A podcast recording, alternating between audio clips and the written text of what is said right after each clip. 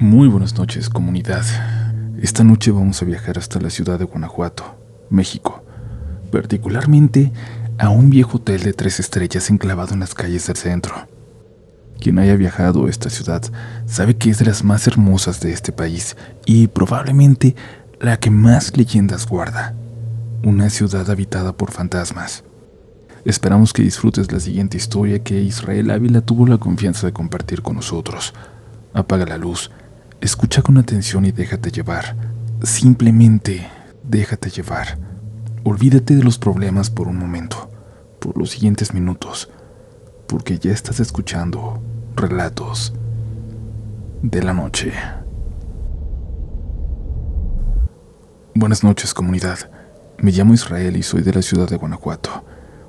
He pasado por varias experiencias perturbadoras, paranormales, de miedo, que quisiera compartirles una por una.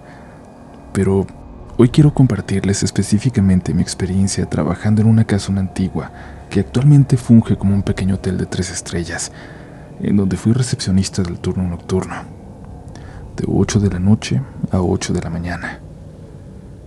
Como era el único empleado en ese turno, porque realmente no se requería tanto personal en ese horario, eso también me convertí en el velador, en el de mantenimiento y en el botones. En esos más de dos años que trabajé ahí, pasaron muchas cosas extrañas y sin explicación, de las cuales quiero contarles las que considero las más relevantes y llamativas.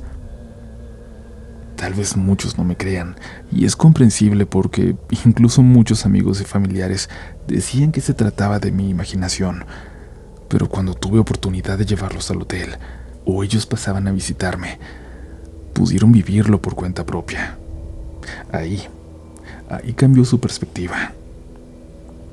Yo comencé a trabajar ahí porque el dueño del hotel, quien también era amigo de mi hermano, me contactó al saber que recién acababa de dejar mi anterior trabajo y llevaba una semana sin encontrar empleo. Como anteriormente ya había sido recepcionista, no dudé en tomar el puesto. No me agradaba la idea de trabajar de noche o de madrugada, porque considero que mi sueño y descanso son sagrados, pero la necesidad era grande y pesaba más. Creo que todos hemos estado en esa situación. Ese hotel era una casa muy grande, de cinco niveles, y tenía una terraza con vista a la ciudad. Se encontraba en el corazón del centro histórico y colindaba con una iglesia.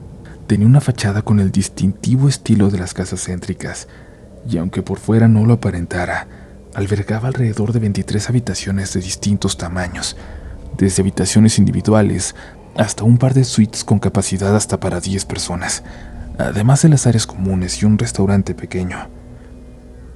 Las primeras semanas de labores fueron algo pesadas porque me costó acostumbrarme al nuevo horario, aunque debo confesar que este turno me permitía dormir de forma intermitente casi todos los días, ya que trabajaba únicamente de domingo a jueves y normalmente la ocupación de habitaciones en esos días es muy poca, comparada con los viernes y sábados que son los días fuertes para cualquier hotel. Mi jornada básicamente consistía en trabajar de forma continua desde mi llegada a las 8 de la noche hasta la 1 o 2 de la mañana, cuando apagaba todas las luces. Luego dormía hasta las 7. Despertaba para hacer corte de caja y me alistaba para entregar cuentas al siguiente recepcionista en turno. Lo único que interrumpía mi sueño en ese periodo de descanso entre las 2 y 7 era la llegada de la lavandería a las 5 de la mañana y en ocasiones algunos huéspedes que se les ocurría llegar o salir del hotel a altas horas de la madrugada. A pesar de que era una rutina tediosa y desgastante, disfrutaba mucho hacer mi trabajo, aunque hoy no me imagino volviendo a hacerlo, la verdad. Trabajar de domingo a jueves en un hotel, como mencioné anteriormente, solía ser por lo regular tranquilo debido a la poca demanda de cuartos entre semana. Había días donde tenía, por mucho y exagerando, ocho habitaciones ocupadas, pero normalmente se ocupaban dos cuartos, uno o a veces ninguno.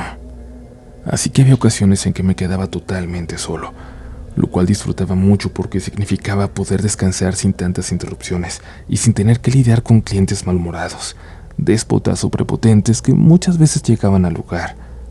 Aunque después ya no disfruté tanto quedarme solo, y les voy a contar el porqué. No había pasado ni un mes trabajando en el hotel y ya empezaba a vivir situaciones extrañas ahí dentro, mismas que se fueron volviendo recurrentes conforme pasaban los días. Recuerdo muy bien que los primeros incidentes tenían que ver con puertas que se abrían o cerraban solas, luces, televisores o ventiladores que se encendían sin razón, pisadas que se escuchaban por los pasillos cuando no había nadie, y murmullos en la escalera a la terraza cuando ésta estaba cerrada o cuando ni siquiera había algún huésped.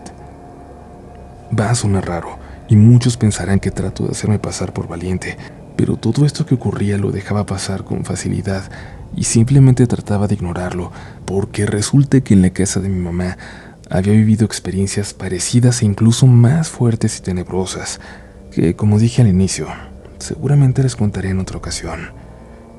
Entonces, de alguna forma, ya estaba acostumbrado, aunque no dejaba de sorprenderme o de sacarme un susto de repente, porque siempre me tocó lidiar con esto a mí solo. Y así llevé mi vida laboral durante casi un año. Casi todos los días, al menos una vez a la semana, ocurría algo raro que no lograba explicar. Cuando subía a apagar las luces de los pasillos, la luz de algún cuarto de un nivel superior o inferior se prendía. En la cocina se abría el refrigerador o tintineaban los cubiertos, se caían objetos de la barra del restaurante y, mientras trataba de dormir, a veces me levantaba porque escuchaba que caminaban por el pasillo o tocaban la puerta del hotel, misma que se cerraba por seguridad después de la medianoche. Pero en las cámaras, en las cámaras se podía ver que no había nadie tocando o caminando por el pasillo. Todo esto se lo reporté a mi jefe para que lo revisara en las cámaras, pero ellos solamente ignoraban y decían que continuara con mi chamba. Siempre me pareció muy raro. Un día me reuní con mi hermano y me preguntó si seguían ocurriendo cosas extrañas en el hotel, como le había contado anteriormente. Le dije que sí y me dijo lo siguiente. Es que el fin de semana pasado salí con Javier, mi patrón y dueño del hotel, y me preguntó por ti, que cómo te veía o cómo te sentía en el trabajo. Yo le dije que todo bien, que te veía contento y tranquilo chambeando con él. Y ahí fue cuando me comentó que sus últimos cuatro recepcionistas no habían durado más de dos meses en el hotel, que porque no aguantaban todo el movimiento que había ahí, que incluso hubo unos que al cabo de una semana simplemente dejaron de ir y no se volvieron a parar en el hotel ni siquiera para renunciar. Me pidió que no te comentara porque no quiere que te asustes. Él está contento con tu trabajo, pero además no quiere tener que volver a buscar recepcionistas porque le ha costado mucho trabajo que se queden. Me sorprendió lo que me dijo, porque lo que pasaba ahí no era precisamente algo que quisiera querer correr. Así que había de dos. O los anteriores recepcionistas eran muy miedosos, o bien yo no había vivido algo tan fuerte hasta ese entonces. También caí en la cuenta de por qué me daba el avión cuando le reportaba todos los ruidos y movimientos que no tenían explicación.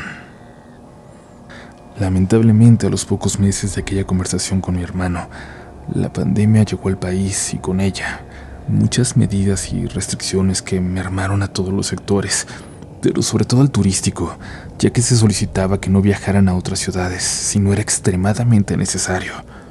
Por ello, ya lo imaginarán, por ello, y ya lo podrán imaginar, el hotel dejó de recibir huéspedes con la regularidad que lo hacía antes de la llegada de dicho virus.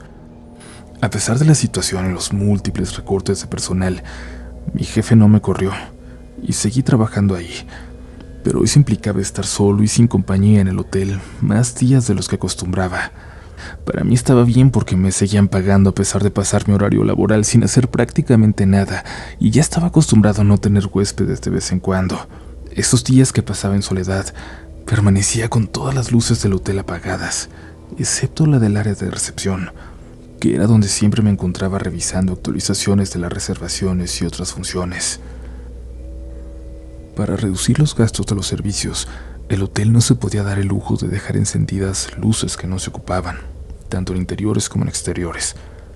Por eso pasaba toda la noche iluminado solamente por la luz de un foco y la pantalla de la computadora. Muchas noches se siguieron escuchando los ruidos y las luces y ventiladores seguían encendiéndose solos, pero yo me limitaba a apagar todo y a volver a mi lugar, y como siempre, me iba a dormir terminando mi turno. Debo confesarles que a partir de entonces, al no haber huéspedes, aprovechaba para dormir en uno de los cuartos individuales que quedaba muy cerca de la recepción. Y es que antes de pandemia solía dormir en un camastro en el área del restaurante, y eso era incómodo y frío. Siempre dejaba la puerta de ese cuarto abierta para alcanzar a escuchar el teléfono, el timbre o la llegada del personal de lavandería. En esos meses de confinamiento era rarísimo que alguien llegara a hospedarse. Incluso en algún momento pasé más de dos semanas sin recibir a nadie, hasta que una noche, a eso de las doce y media, llegó una familia compuesta de dos adultos centrados en los 40, con sus dos hijos de 8 y 10 años respectivamente, quienes reservaron tres noches por adelantado. Inmediatamente después de registrarlos, se fueron a dormir en una habitación que quedaba hasta el fondo del pasillo de la tercera planta. Como estaba vacío, les di escoger su cuarto. Al instalarlos, apagué todas las luces como de costumbre y me metí a la habitación individual que ya me había adjudicado para descansar más cómodamente. Dormía tranquilamente hasta que empecé a escuchar que, entre llantos y órdenes en voz alta, varias personas bajaban con rapidez las escaleras. Me levanté de un brinco, prendí la luz de la recepción y al voltear a la escalera vi que la familia que había registrado recién hace unas horas bajaba en pijama corriendo con todo y maletas. El señor me dijo con brusquedad y desesperación lo siguiente. Nos vamos, nos vamos a ir. No podemos pasar ni un segundo más en ese cuarto. Le pregunté por qué se iba, si todo estaba bien, y le ofrecí cambiarlo de cuarto. Solo tiene decirme estas palabras. Yo no sé qué pase aquí o qué haya pasado en ese cuarto, pero hay algo y no nos deja estar en paz. No me importa que no me devuelvan mi dinero. Lo que quiero es irme de aquí. Luego solo cargó a su hijo más pequeño y se fue.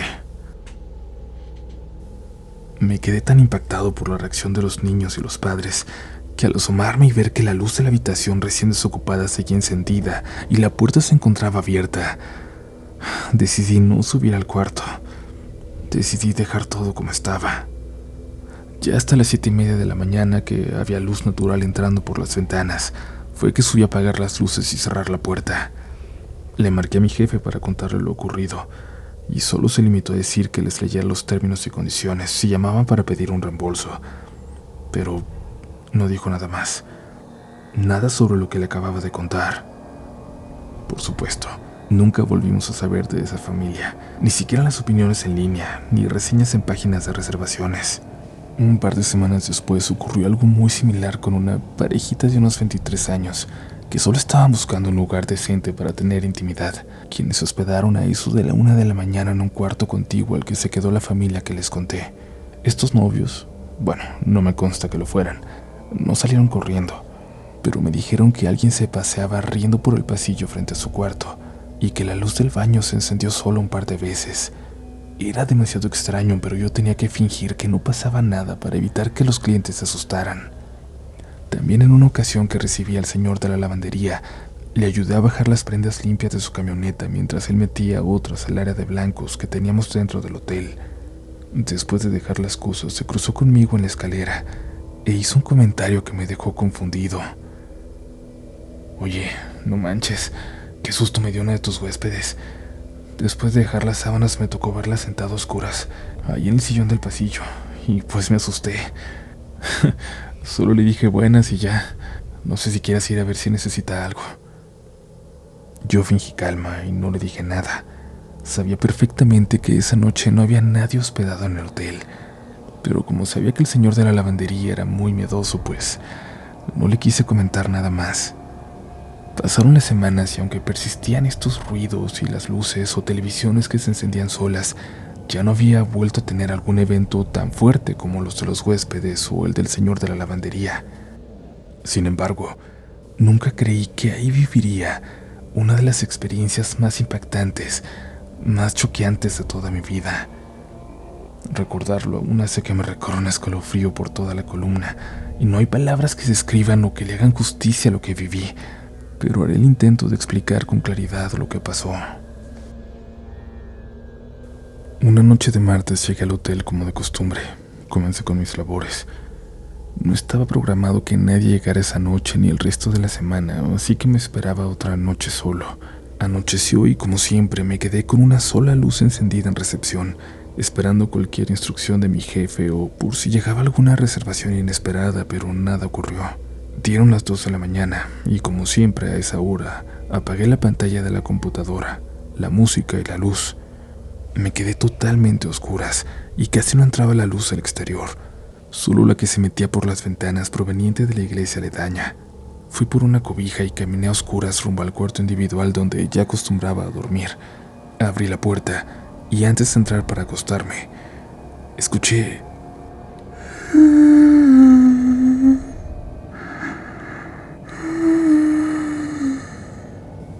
Un ruido que provenía más o menos a la altura del cuarto nivel. Un ruido que apenas se escuchaba si ponías mucha atención. Era como el sollozo intermitente de una mujer adolescente o joven. Eso me sacó mucho de onda. En primer lugar, porque no había nadie en el hotel más que yo. Y en segundo, porque dentro de todos los ruidos que había escuchado, ninguno había sonado como un sollozo antes, o un llanto, o una risa, o ningún ruido que pudiera ser un humano. Era la primera vez. Me quedé frío al escuchar el ligero lamento, y en la completa oscuridad que me envolvía, traté de distinguir de dónde provenía o qué lo provocaba. Por supuesto no veía nada, pero estoy 100% seguro de que el origen de aquel ruido venía del cuarto piso, antes de las escaleras que dirigían a la terraza. Mi mente quería forzarse a caminar hasta la recepción y encender la luz, pero el instinto me congeló. El miedo ya se empezaba a sentir, entonces permanecí bajo el marco de la puerta volteando hacia el pasillo. Si la luz hubiera estado encendida, podría ver desde donde estaban los cuatro niveles de pasillos en el hotel y podría saber quién sollozaba. Pero la oscuridad no me dejaba distinguir nada, a pesar de ya haberme acostumbrado a esa penumbra. El sollozo siguió escuchándose de forma intermitente por unos 15 segundos más. Hola. Fue lo primero que se me ocurrió decir, y por supuesto nadie me contestó. Solo volví a escuchar el lamento. Hola. Dije de nuevo con más fuerza, pero nada cambió. Ya no pude mantenerme tan tranquilo porque el miedo cada vez era mayor, pero hice un esfuerzo por calmarme. No sabía qué hacer, si ir a dormir, quedarme donde estaba o subir a investigar. ¿Hay alguien ahí? Pregunté en voz alta. Si hay alguien... Eh, ¿Estás bien? A diferencia de las veces anteriores, recibí la peor de las respuestas.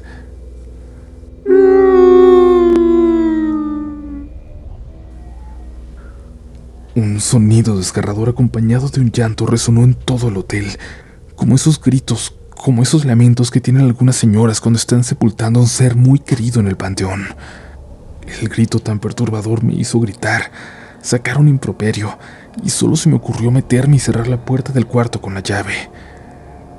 Me tapé los oídos mientras el llanto se siguió escuchando detrás de la puerta por otros cinco segundos más, hasta que de la nada ya no se oyó absolutamente nada, hasta que todo quedó en silencio. Mi corazón latía a mil por hora y me encontraba tan agitado como si hubiera corrido cien metros planos. Quería huir del hotel porque moría de miedo, pero la única salida que tenía, aparte de la puerta que acababa de cerrar, era por una ventana con una caída de tres metros. Además, no podía dejarlo abandonado. No podía dejar el lugar porque era irresponsable dejar el trabajo tirado. Así que me obligué a calmarme. Por supuesto, no pude dormir y no abrí la puerta del cuarto por ningún motivo. Ignoré todas las llamadas que llegaron al teléfono de recepción y allí esperé hasta que amaneciera. Cuando por fin entró la luz del día al hotel, salí despacio con mucho miedo, pero nada pasó y no había nada nuevo. De hecho, no se volvió a escuchar nada desde que entré al cuarto y me encerré. Puse música a un volumen considerable en lo que hacía corte de caja y esperaba mi hora de salida.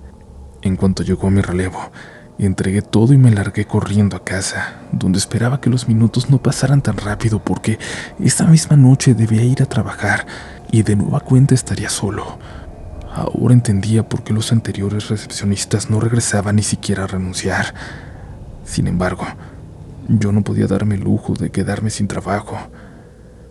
Así que fui a trabajar esa noche y las siguientes tres con mucho temor, pero no volvió a ocurrirme nada, nada similar.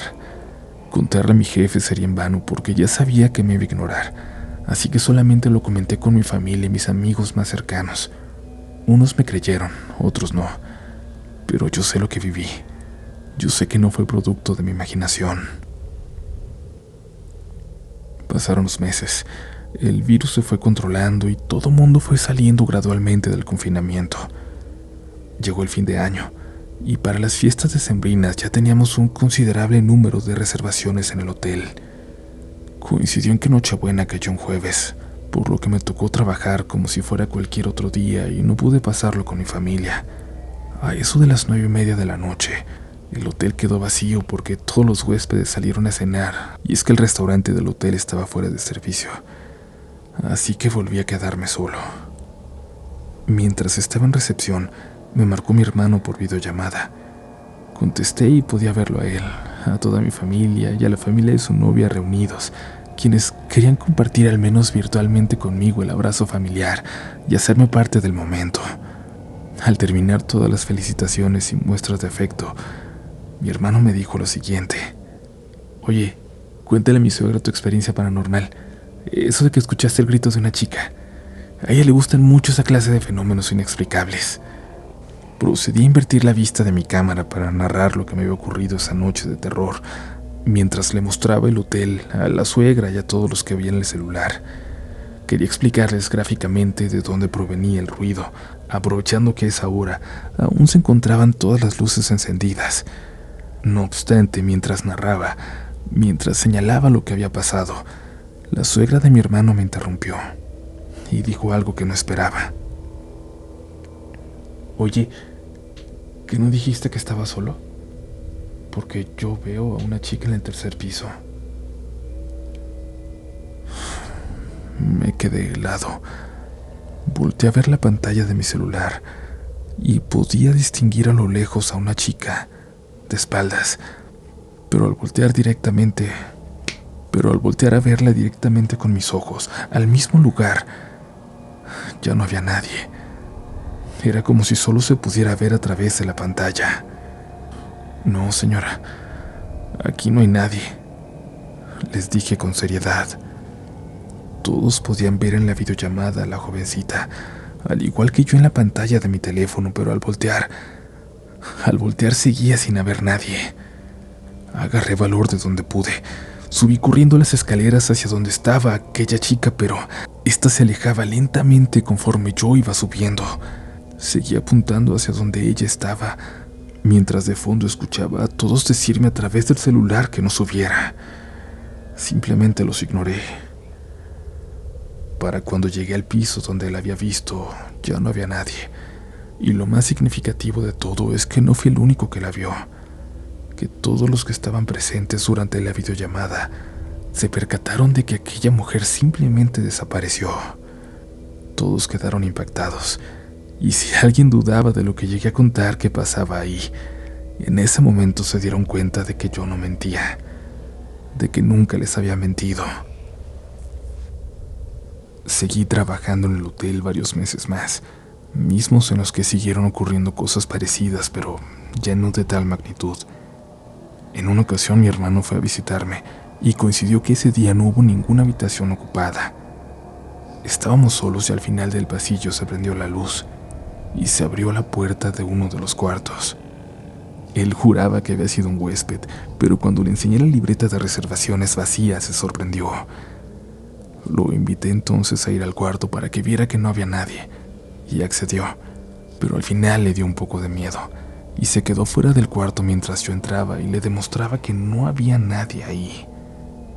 Al terminar su visita me preguntó que cómo era posible que pudiera trabajar en esas condiciones tan extrañas, yo solo le contesté que después de lo ocurrido aquella noche, cuando se escuchó el grito, ya no era tan complicado lidiar con lo demás. Pero para serles honesto, siempre le pedí a Dios que no volviera a ocurrir algo como aquella vez. A mediados de 2021 me llegó una oferta de trabajo muy prometedora donde ganaría más dinero que en el hotel y además me desenvolvería ejerciendo la carrera que estudié. Fue entonces que renuncié al hotel y salí en el mejor de los términos. Me fui agradecido por trabajar ahí, pero con pocas ganas de volver a hacerlo. Así fue como dejé mi puesto de recepcionista del turno nocturno. Un año después hablé con Javier, mi ex jefe, el amigo de mi hermano. Le pedí que me rentara la terraza del hotel porque ahí quería pedirle que fuera mi novia, la chica con la que salía en aquel entonces. Él no quiso cobrarme y me prestó el espacio para dicha ocasión sin mayor complicación. Después de la declaración, amenicé el momento con música usando mi bocina Alexa, la cual había colocado en el centro de la barra de la terraza. Sin esperarlo de un momento a otro, mientras estábamos sentados tomando vino, la bocina se cayó de la barra, como si alguien lo hubiera empujado de ahí. Mi novia y yo nos quedamos atónitos, incrédulos de lo que acababa de pasar, de lo que acabábamos de ver. No era posible que la bocina se cayera así nada más. Estaba lejos de la orilla y la barra era muy amplia. No había explicación para ello. Recuerdo muy bien que lo único que hice fue sonreír y decirle, ¿ves? Te dije, Aquí pasan cosas muy raras. Historias extrañas suceden en lugares como este, como en hoteles, todos los días. Aquí aprovechamos para invitarte a que si tú conoces una, nos las hagas llegar. Si conoces a alguien que ha vivido algo, pásale este episodio. Explícale que aquí en Relatos de la Noche nuestra principal intención es contar las historias con respeto y honrar a sus protagonistas. Esperamos pronto tener muchas para preparar un especial largo, muy largo, sobre historias en hoteles. Por ahora es momento de ir a dormir, de dejar de pensar en lo que acabas de escuchar. Deja afuera esas energías porque si no, si te clavas en esto, es probable que tú tengas una historia para contar muy pronto, que te conviertas en protagonista de relatos de la noche.